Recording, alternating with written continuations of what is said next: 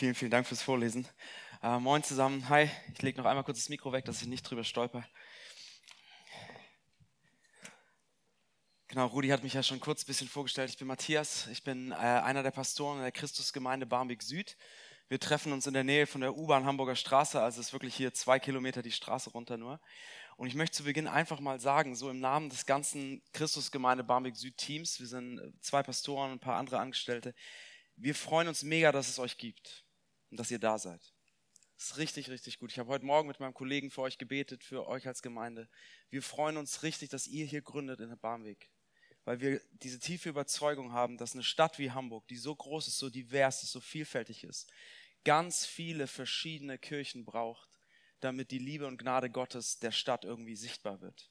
Ja, wir sind wie so ein Mosaik aus verschiedenen Kirchen, die sich zusammensetzen und so ein Bild ergeben. Und wir brauchen euch, cool, dass ihr da seid. Und gerade so diese Vision, ich habe vorhin ähm, mir alle, alle Sachen, die es von euch gibt, eingepackt und mitgenommen. auch dieses äh, Infoheft über VIA und auch dieser, dieser Punkt zu sagen, unsere Vision ist ganz bewusst, eine Kirche zu bauen, die kulturell und ethnisch divers ist. Das ist so wichtig und so wertvoll. Und das, unsere Stadt braucht das so sehr. Deswegen, ey, so gut, dass ihr da seid. Und ich freue mich, hier zu sein. Ähm, und ich würde gerne zu Beginn einmal noch kurz beten und dann steigen wir ein in unser Thema, okay? Jesus, ich danke dir für diesen Sonntag heute und ich danke dir für diese junge Gemeindegründung, für wir, äh, für die Art und Weise, wie sie dich widerspiegeln und wie sie deine Schönheit zeigen in dieser Stadt. Und Jesus, wenn wir heute äh, in dieses Thema Gerechtigkeit reinschauen, möchte ich dich bitten, dass du uns hilfst, in den nächsten Minuten ähm, diesen alten Text, den wir gerade gelesen haben, tiefer zu verstehen. Dass du uns zeigst, was er mit uns zu tun hat und wie er unsere Sicht, unsere Vision in dieser Stadt prägen kann. Amen.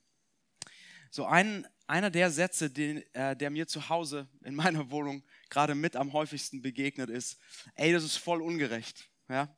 Ich habe vier Kinder im Alter von drei bis zehn, zwei Jungs, zwei Mädels. Und mehrmals täglich gibt es Debatten um, was ist gerecht, was ist ungerecht, was ist unfair. Und es geht dabei natürlich immer, könnt ihr euch denken, um so ganz lebensnotwendige, kriegsentscheidende Themen. Wer hat wie viel Schokolade bekommen? Wer durfte länger Pepperwoods gucken, wer durfte auf dem iPad gucken und nicht da, wie auch immer, ja. Und es ist immer wieder diese Frage, ey, ist es voll ungerecht oder was ist das, ist unfair? Und das ist natürlich so ein süßes kleines Beispiel, ja. Vier kleine Kids, die sich mögen, die Geschwister sind. Aber wir merken schon, selbst wenn nur vier kleine Menschen zusammenkommen, mit ihren Bedürfnissen, mit ihren Interessen, steht sofort die Frage im Raum, was ist gerecht? Und was ist Gerechtigkeit? Wie baut man selbst so eine Familie, ja, so einen kleinen Kosmos, auf eine Art und Weise, dass keines der Kinder benachteiligt ist. Dass jedes Kind äh, zu dem Recht kommt, das es hat. Dass jedes Kind die Aufmerksamkeit von mir als Vater bekommt, das, die sie braucht. Was ist gerecht? Ja, und wir merken selbst in so, wenn vier kleine Menschen aufeinander prallen, ähm, selbst da kommt diese Frage schon hoch. Aber noch auf eine relativ harmlose Art und Weise. Wie gesagt, Schokolade und Pepperwoods. Ja. Aber diese Frage gewinnt natürlich unglaublich an Brisanz und an Schärfe und an Tiefe und an Relevanz und all das, wenn wir die Gruppe mal größer machen. Wenn wir sagen, okay, was bedeutet denn diese Frage von Gerechtigkeit für uns als Stadt zum Beispiel? Ja, in einer vielfältigen, pluralen Stadt wie Hamburg, wo so viele Gruppen äh, aufeinander prallen. Menschen mit unterschiedlichen Hintergründen, Menschen mit unterschiedlichen kulturellen Hintergründen, ethnischen Hintergründen, Leute mit unterschiedlichen sozioökonomischen Situationen, in denen sie leben. Was heißt denn da Gerechtigkeit? Oder anders gesagt, wie, wie könnten wir eine Gesellschaft bauen, wie könnten wir als Stadt leben auf eine Art und Weise, dass Gerechtigkeit, dass soziale Gerechtigkeit geschieht. Dass keine Gruppe benachteiligt ist. Dass alle Gruppe, Gruppen ihre Stimme haben. Und ihr seid ja gerade in Via in einer größeren Predigtreihe, hat Rudi mir erzählt, dass ihr immer, wenn ihr euch zum Gottesdienst trefft, äh, über Strebenswerte nachdenkt. Ja, also über Werte, die gesellschaftlich gerade sehr wichtig sind und euch die Frage stellt, was für eine Perspektive bringt denn der christliche Glauben auf diese, Frage, auf diese Werte? Und im Zuge dessen möchte ich heute eben über diesen Wert soziale Gerechtigkeit mit euch nachdenken. Und ich glaube, es ist ein Wert, der sehr präsent ist in unserer Stadt, der sicher bei vielen von euch sehr präsent ist. Und ich glaube, der besonders gerade in der jungen Generation, der sogenannten Gen Z, ja, zu der manche von euch gehören, so Jugendliche, junge Erwachsene gerade, da sehr, sehr präsent ist. Und ich habe gerade diese Woche ähm, eine Studie gelesen über Gen Z und soziale Gerechtigkeit. Und eine der Autorinnen von dieser Studie, ähm, selbst eine junge Frau, hat, hat Folgendes geschrieben. Sie sagt, soziale Gerechtigkeit ist in unserer Generation kein Begriff mehr, der einem bestimmten politischen Milieu zuzuordnen oder irgendwie vorbelastet ist. Soziale Gerechtigkeit berührt uns alle. In Zeiten schwindender Strukturen, erhöhter Unsicherheiten und einer wahrzunehmenden Spaltung der Gesellschaft in arme und reiche, privilegierte und benachteiligte Menschen geht uns soziale Gerechtigkeit oder vielmehr Ungerechtigkeit alle an und ist Teil unseres Alltags. Ja, sie sagt, für meine Generation, äh, schreibt sie, ich bin ja da drüber, äh, für Gen Z, ja, das ist kein Thema, das nur eben so ein paar in so einem gewissen politischen Milieu bewegen, sondern es geht uns alle an.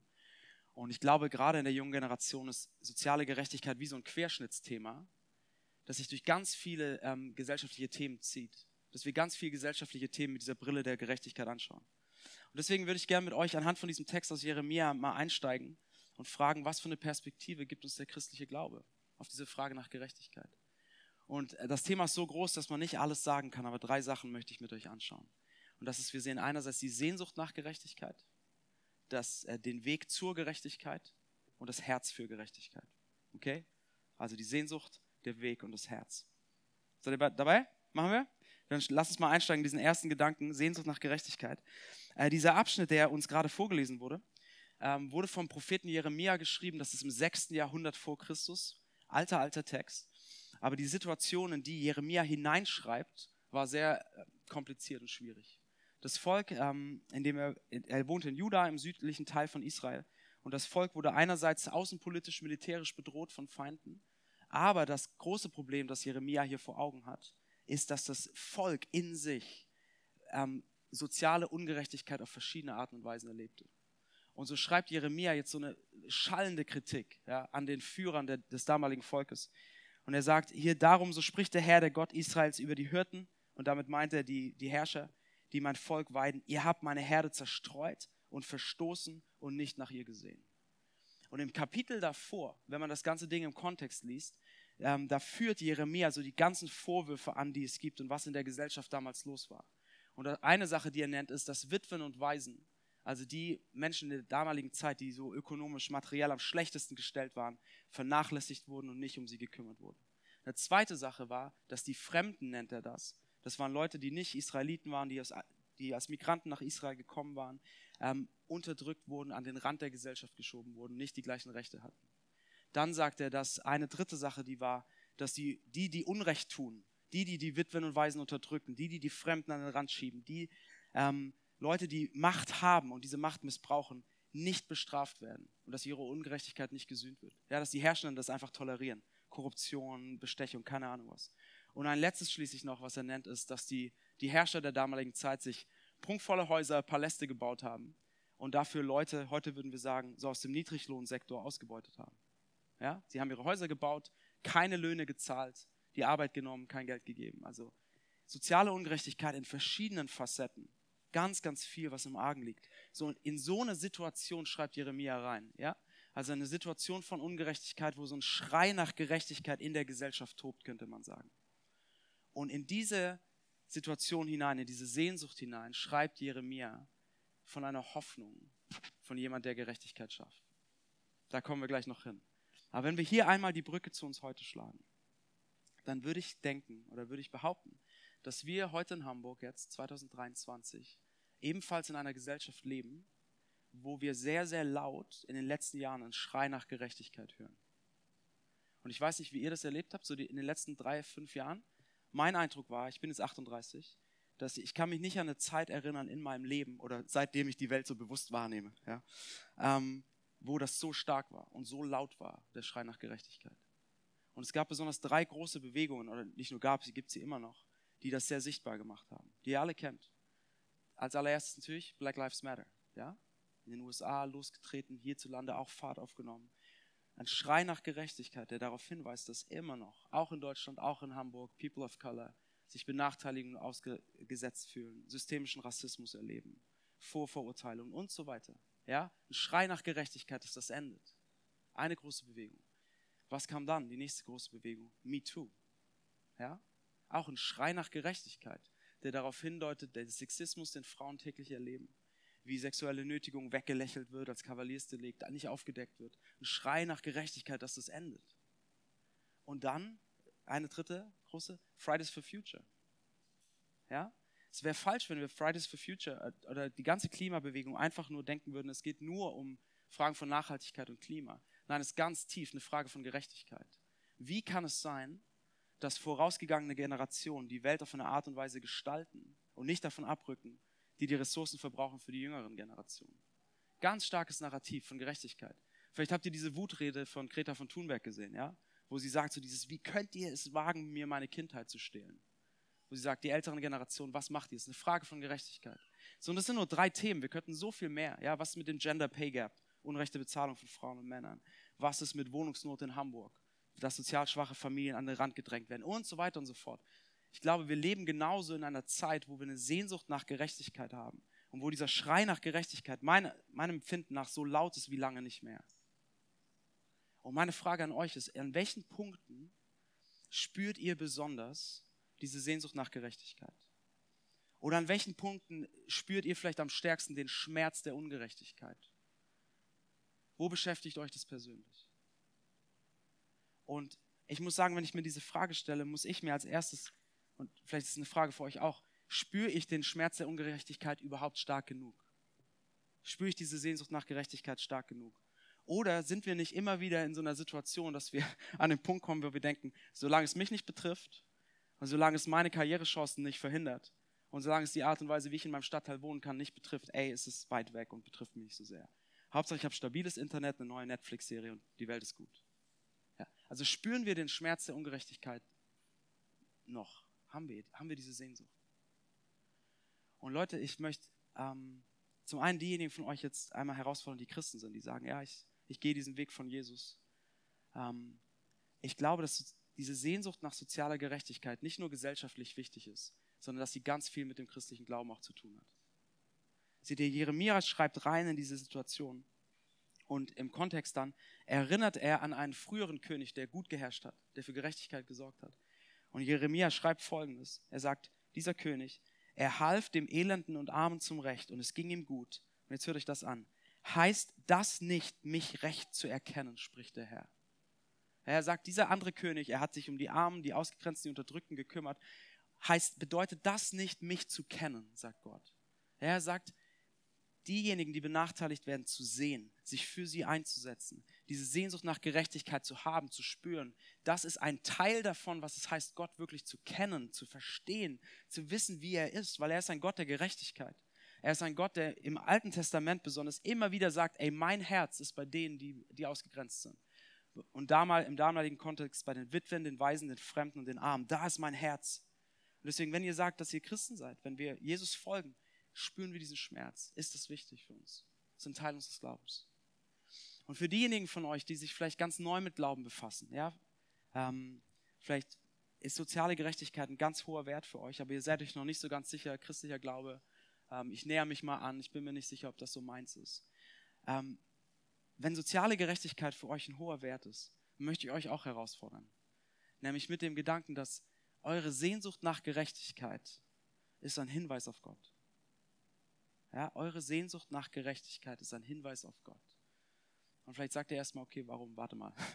Das sind doch eigentlich einfach moderne humanistische Werte, ähm, ja, dass wir soziale Gerechtigkeit haben wollen. Lasst mich euch da herausfordern. Ich glaube, eure Sehnsucht ist ein Hinweis auf Gott. Lasst uns einen Moment mal so ein Gedankenexperiment machen, ja? Lasst uns mal davon ausgehen, dass es keinen Gott gibt. Das habe ich jetzt gesagt als Pastor. Okay. Für ein paar Minuten oder für zwei Minuten. Wir gehen mal davon aus, dass es keinen Gott gibt. Ein säkulares Weltbild. Ja, die Welt ist durch Zufall entstanden, hat sich entwickelt und so weiter.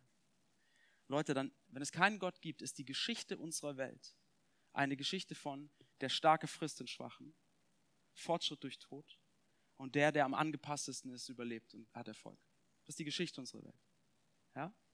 So, meine Frage ist, woher kommt dieser Gedanke, dass wir uns um die kümmern sollten, mit all dem, was wir haben, die benachteiligt sind, die ausgegrenzt sind, die Schwachen, die Armen? Wo kommt das her? Wenn unsere Welt das ist, der Starke setzt sich durch gegenüber dem Schwachen. Es ist super schwer, diese, diese Barmherzigkeit, ja, diese Nächstenliebe, diesen Eindruck für, Einsatz für soziale Gerechtigkeit, den irgendwie evolutionär zu erklären. Oder durch evolutionäre Psychologie. Wo kommt das her? Und seht ihr, 2015 hat äh, Peter Wehner äh, einen Artikel in der New York Times geschrieben. Und er hat über den christlichen Glauben geschrieben. Er ist selbst kein Christ. Ähm, das war so ein Weihnachtsartikel, er hat sich dem mal genähert. Und ich finde es ganz spannend, was er schreibt. Er sagt nämlich Folgendes.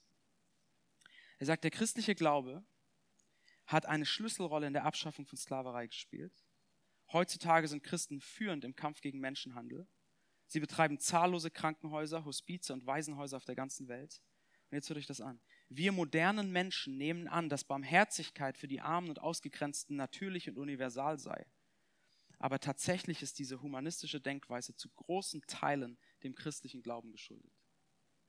Leute, wir haben diese Sehnsucht nach sozialer Gerechtigkeit, weil wir aus einer christlichen Vergangenheit kommen als Gesellschaft. Ja. Oder ein aktuelleres Beispiel wäre Tom Holland. Tom Holland ist so ein britischer Schriftsteller, Historiker, der sich ganz viel so mit der Geschichte Europas befasst hat, äh, Griechenland, Rom und so weiter. Und er meinte immer, hey, ich als moderner Europäer, ich bin so der, das Erbe des antiken Griechenlands und Rom, die ganzen Werte, die ich habe, das kommt daher. Und dann hat er angefangen, sich als Historiker diese Gesellschaften anzuschauen. Hat, hat gemeint, er war total erschrocken. Weil es waren Gesellschaften von Brutalität, von Ausgrenzung der Fremden, von Ausgrenzung der Schwachen. Und er hat, hat sich mehr damit befasst. Und er ist auch kein Christ, aber kam an den Punkt, dass er gesagt hat, wenn ich meine Werte anschaue, bin ich eigentlich durch und durch Christ. Auch wenn ich das nicht glaube. Ja? Leute, unsere Sehnsucht nach sozialer Gerechtigkeit in all ihren Facetten ist ein Erbe des christlichen Glaubens in unserer Gesellschaft. Weil wir im Ebenbild eines gerechten Gottes geschaffen sind. Wir sehen uns nach dieser Welt, weil wir in diesem Ebenbild geschaffen sind. Okay? Erster langer Gedanke. Wir haben eine Sehnsucht nach Gerechtigkeit. Ja, und die hat mit unserem Glauben zu tun. Jetzt lass uns einen Schritt weitergehen. Wie, wie kann Gerechtigkeit geschehen? Wenn wir diese Sehnsucht haben nach einer gerechten Welt, wie, wie könnte das geschehen? Zweiter Gedanke, der Weg zur Gerechtigkeit. So Jeremia spricht rein in diese Situation, wo Leute sich nach Gerechtigkeit sehen und sie weit weg ist. Und er schreibt folgendes. In Vers 5 bis 6. Er sagt, siehe, es kommt die Zeit, dass ich dem David einen gerechten Spross, Nachkommen, Sohn, ja, erwecken will. Der soll ein König sein, der wohl regieren und Recht und Gerechtigkeit im Land üben wird. Zu seiner Zeit soll Juda geholfen werden und Israel sicher wohnen. Und dies wird sein Name sein, mit dem man ihn nennen wird. Der Herr ist unsere Gerechtigkeit. So Jeremia sagt in diese Gesellschaft, die sich nach Gerechtigkeit sehnt, es wird jemand kommen, eines Tages, der durch und durch von Gerechtigkeit gekennzeichnet ist. Habt ihr das gesehen, wie, wie oft das gerade vorkam in diesen ein, zwei Versen? Er sagt, es ist ein gerechter Sohn Davids. David war so das das Sinnbild für den perfekten König damals. Ja? Also ein gerechter Nachkomme von David. Es wird jemand sein, der Recht und Gerechtigkeit im Land aufrichtet. Und es ist jemand, der durch und durch von Recht und Gerechtigkeit gekennzeichnet ist. Das ist sein Wesen so. Jeremia sagt, Gerechtigkeit kommt durch diese Person. Und dann 600 Jahre später reitet ein Mann auf einem Esel nach Jerusalem und die Menge lobt ihn als, hier ist der Sohn Davids, hier ist der König. Ein Mann, der selbst von sich gesagt hat, dass er ein Königreich aufrichtet, das Reich Gottes. Jesus Christus. Und das ist aber interessant, wenn man sich dann mit Jesus befasst. Man schaut sich sein Leben an und sieht, okay, das ist jemand, der hat gerecht gelebt. Er hat niemand ausgebeutet, niemand unterdrückt. Er hat die Schwachen gestärkt, die am Rand der Gesellschaft reingeholt, Leute aufgewertet. Aber die Erwartung war eigentlich, dass dann so ein König der Gerechtigkeit kommt und alle Übeltäter bestraft, alle Ungerechtigkeit beendet, Gerechtigkeit aufrichtet und das Land aufblüht. Und stattdessen geht Jesus an ein Kreuz und stirbt. Völlig anders als erwartet. Warum?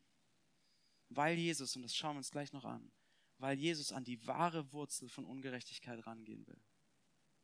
Da seht ihr, die Erwartung war, ein König kommt, richtet Gerechtigkeit auf. Jesus kam ganz anders als erwartet und geht ans Kreuz. Und ich glaube, auch heute in unserer Sehnsucht, wenn wir uns schauen, wie Jesus mit unserer Sehnsucht zu tun hat, kommt er anders als erwartet. Denn wenn wir mit unserer Sehnsucht nach sozialer Gerechtigkeit kommen, ja, was glauben wir, braucht es, damit Gerechtigkeit geschieht? Was würde es brauchen, damit wir heute eine soziale äh, sozial gerechte Gesellschaft haben? Und ich weiß nicht, was eure Antwort ist, aber man begegnet unterschiedlichen Antworten heute in Hamburg. Ja?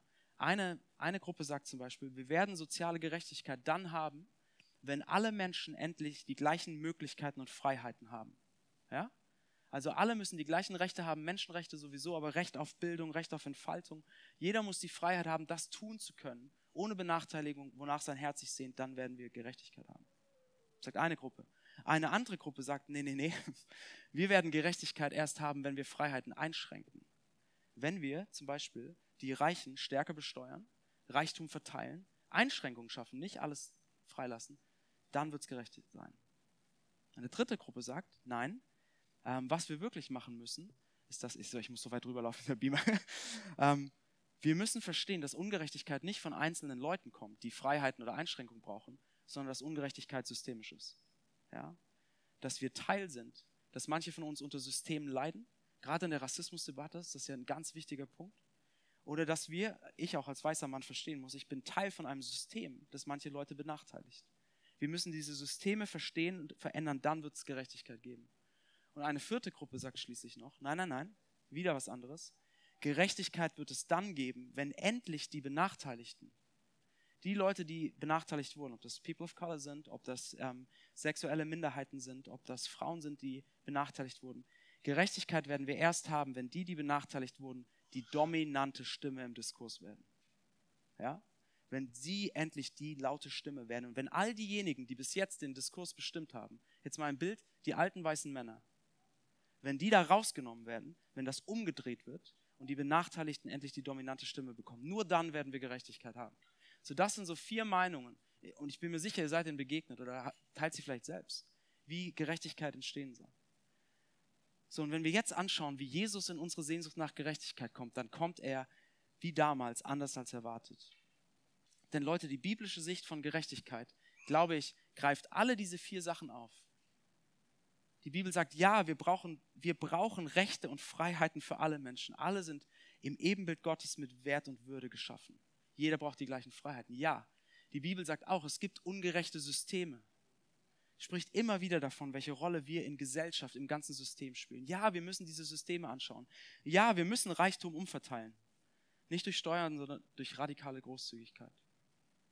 Und ja, wir müssen denen, die benachteiligt waren, die Stimme geben, dass sie gehört werden. Ja, das ist alles Teil davon. Und jetzt geht die Bibel aber noch einen Schritt weiter und fordert uns alle heraus. Nämlich Jesus kommt als König der Gerechtigkeit und geht an ein Kreuz und stirbt. Warum?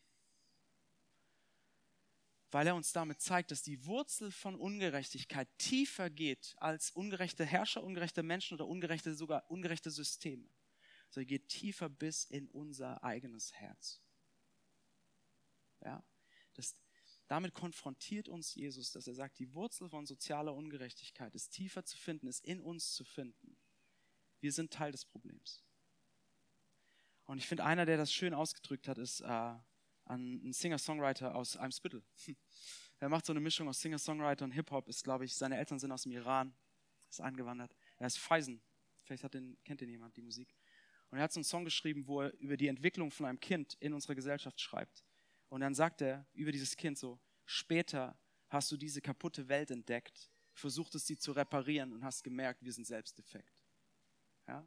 Später hast du diese kaputte Welt entdeckt, versuchtest sie zu reparieren und hast gemerkt, wir sind selbst defekt. Ja, diese Erkenntnis, mit der Jesus uns konfrontiert, er sagt es so schön, Herr Feisen sagt es so gut. Diese Erkenntnis, mit der Jesus uns äh, konfrontiert ist, er sagt, wenn Gerechtigkeit geschehen soll, muss ich an die Ungerechtigkeit in euren Herzen ran. Und das ist diese herausfordernde Nachricht der Bibel, die uns sagt, dass letztlich die Wurzel von Ungerechtigkeit unsere Sünde ist. Unser Bruch mit Gott dass wir mit Gott gebrochen haben, uns weggewandt haben von ihm, von dem Gott der Gerechtigkeit. Und dass wir einen Retter brauchen, Jesus, der unsere Ungerechtigkeit vergibt und uns erneuert. Ja. Das ist die Konfrontation von Jesus, der sagt, wir sind Teil des Problems. So, und ich weiß nicht, wie es euch damit geht. Vielleicht regt sich in manchen von euch jetzt äh, so ein bisschen Widerstand. Oder auch wenn ihr lange Christen seid, sagt ihr, ja, ich weiß das, ja, aber das ist trotzdem krass, weil ganz ehrlich, in meiner, vielleicht sagt ihr Folgendes oder denkt Folgendes ganz ehrlich, in meiner Erfahrung in der Stadt, in Hamburg hier, ich bin das Opfer von sozialer Ungerechtigkeit. Ich bin derjenige, der vielleicht rassistische Ausgrenzung erlebt hat. Ich bin derjenige, der an den Rand geschoben wurde. Ich bin diejenige, die Sexismus erlebt hat. Ich bin das Opfer von sozialer Ungerechtigkeit. Jesus, wie kannst du es wagen, zu sagen, dass ich Teil des Problems bin? Weil das ist hart. Und ich finde an der Stelle Jesus so fantastisch. Jesus so, ist so authentisch. Es ist so gut, weil Jesus, der, der uns konfrontiert damit, ist kein alter weißer Mann, wenn ich das jetzt mal benutzen darf, ist kein alter weißer Mann in der Situation, in der Position von Macht, der sagt, ihr seid das Problem. Sondern Jesus ist selbst ein Opfer von Ungerechtigkeit und konfrontiert uns. Ja? Er wurde als, als Bastard beschimpft, als un, unrechtmäßiges Kind. Er ist als junges kleines Kind mit seinen Eltern ist er, äh, musste er fliehen aus seinem Land in ein anderes, in ein anderes Land vor Gewalt. Es war ein Flüchtlingskind. Er kam zurück, er hat hart gearbeitet, er wurde verleumdet, verlacht, verspottet, ausgespuckt, äh, angespuckt. Er wurde durch falsche Zeugen verurteilt für ein Verbrechen, das er nicht begangen hat, aufgrund von ungerechten Richtern, die beeinflusst waren. Er wurde gefoltert, er wurde hingerichtet, er wurde von Freunden verraten und verlassen. Seht ihr, der, der uns konfrontiert, sagt, ihr seid Teil des Problems, ist, hat selbst Ungerechtigkeit am eigenen Leib in allen möglichen Facetten erfahren. So, und wenn wir uns dem mal nähern, was Jesus da sagt, dann stellt uns das in eine Spannung. Und damit komme ich zu unserem letzten Gedanken. Nämlich es stellt uns in diese Spannung. Wir haben diese Sehnsucht nach dieser vollkommen gerechten Welt. Und es ist gut, dass wir diese Sehnsucht haben. Aber Jesus konfrontiert uns mit, der, mit dieser Wahrheit und sagt, ihr seid Teil des Problems. Und eigentlich, wenn, es, ne, wenn ich eine perfekte, gerechte Welt schaffen würde, wer von uns könnte Teil davon sein? Und die harte Antwort wäre niemand. So, was machen wir mit dieser Spannung? Die bringt uns in unseren letzten Gedanken, ein Herz für Gerechtigkeit. Jesus kam anders als erwartet.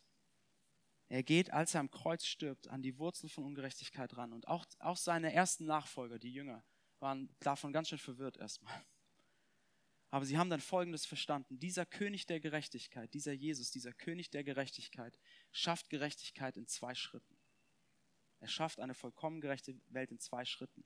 Der erste Schritt war, er kam auf diese Welt, wurde geboren als ein dienender König.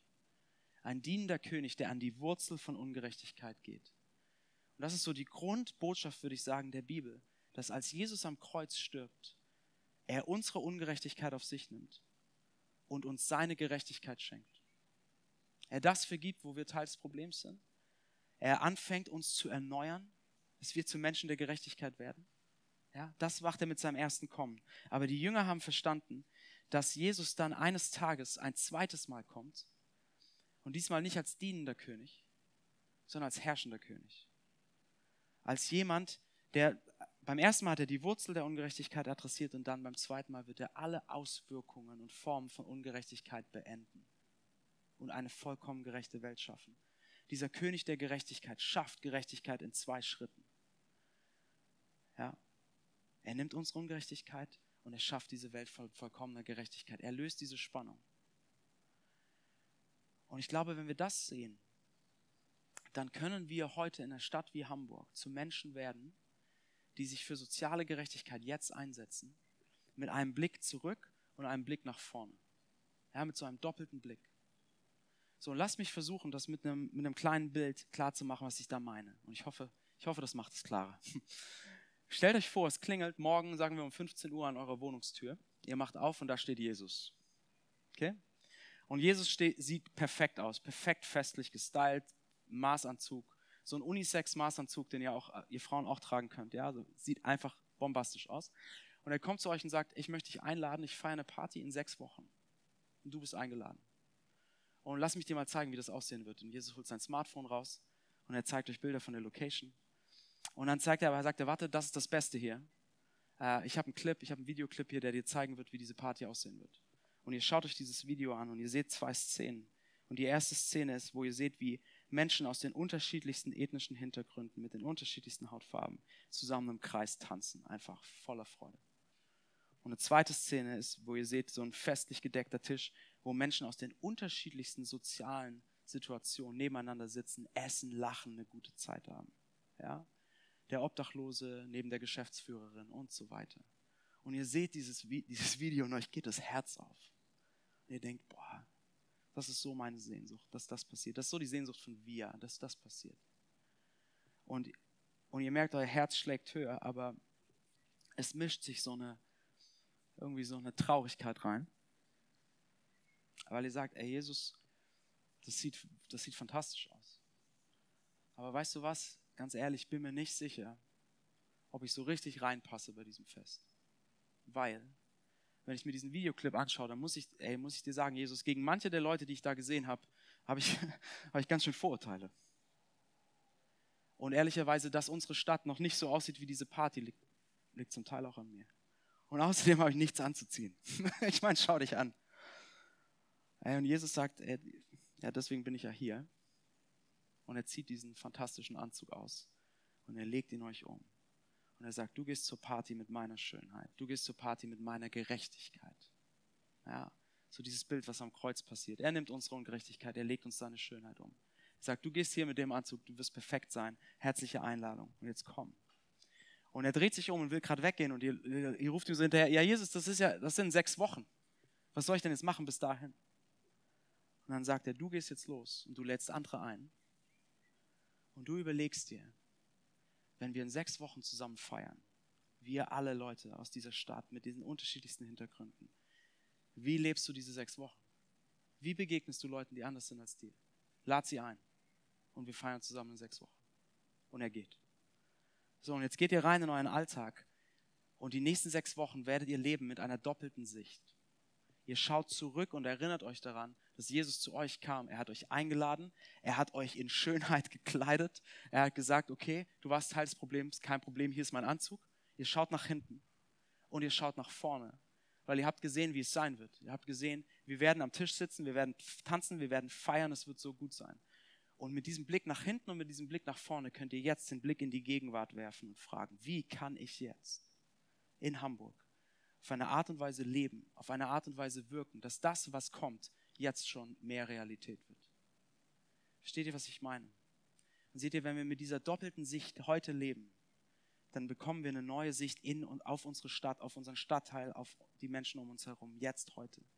Dann kann ich mich nämlich fragen, wie kann ich Einzelner, wie können wir als Gemeinschaft, wie könnt ihr als Kleingruppen oder wie auch immer als Freunde dazu beitragen, dass Hamburg, dass euer Kiez, dass eure Kirche, was weiß ich, ein Stück weit mehr so wird wie das, was ihr auf diesem Video von Jesus gesehen habt.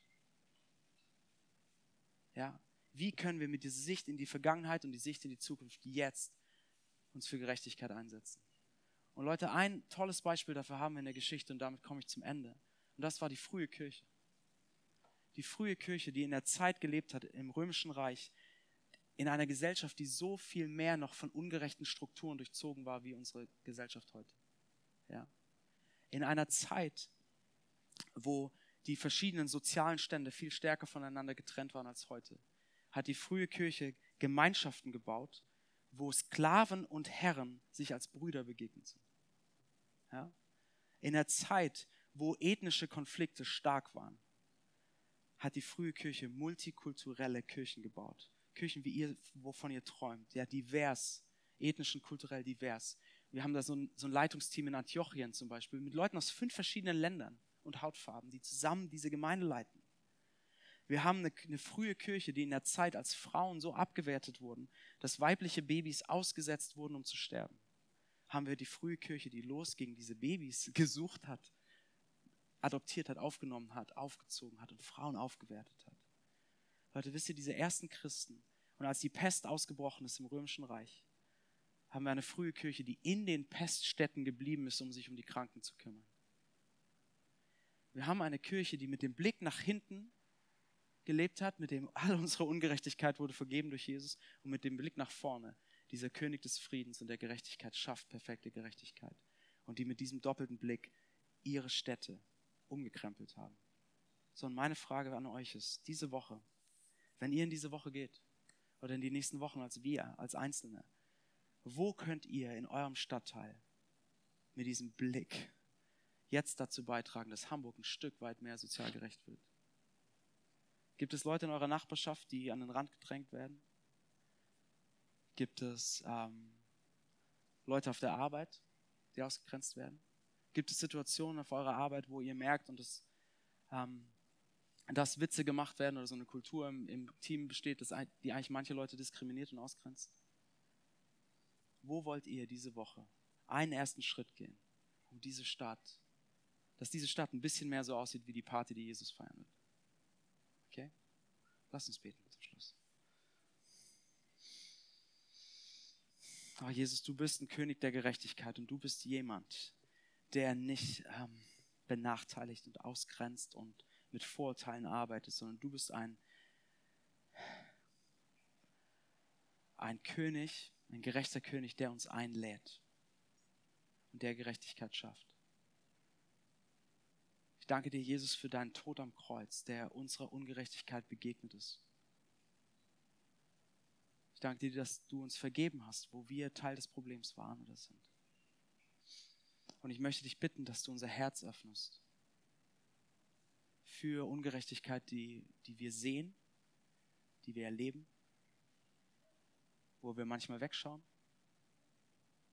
Dass du uns den Blick öffnest und uns zeigst, wie wir als Kirchen hier in der Stadt, als Christen hier in der Stadt uns für soziale Gerechtigkeit einsetzen können. Bitte dich, dass du uns führst und dass du uns befähigst und dass du uns nicht den Mut verlieren lässt, sondern immer wieder neue Hoffnung gibst, wenn wir mit Ungerechtigkeit konfrontiert sind. Amen.